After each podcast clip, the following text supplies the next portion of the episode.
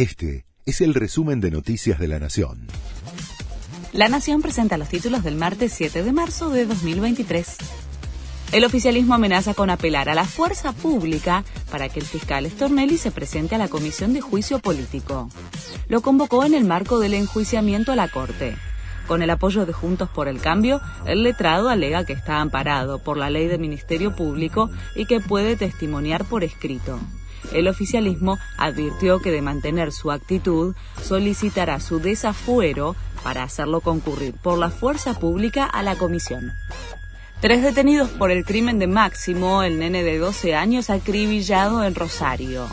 Fue luego de varios allanamientos, mientras el caso continúa en la Fiscalía para esclarecer la relación de los detenidos con el hecho.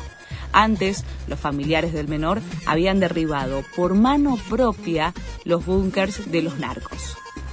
La inflación de febrero en la ciudad de Buenos Aires fue de 6%. Acumuló 103,1% en los últimos 12 meses y avanzó 13,7% en lo que va del año. El índice de precios porteño estuvo impulsado por los aumentos en alimentos, bebidas, combustibles y las tarifas de gas y luz.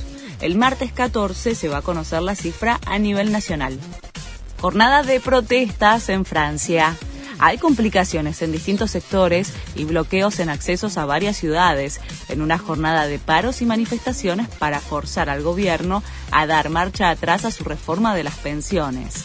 La administración de Macron planea retrasar la edad de jubilación de 62 a 64 años y según sondeos, dos de cada tres franceses se oponen al proyecto. Boca empató 0 a 0 gracias a Chiquito Romero.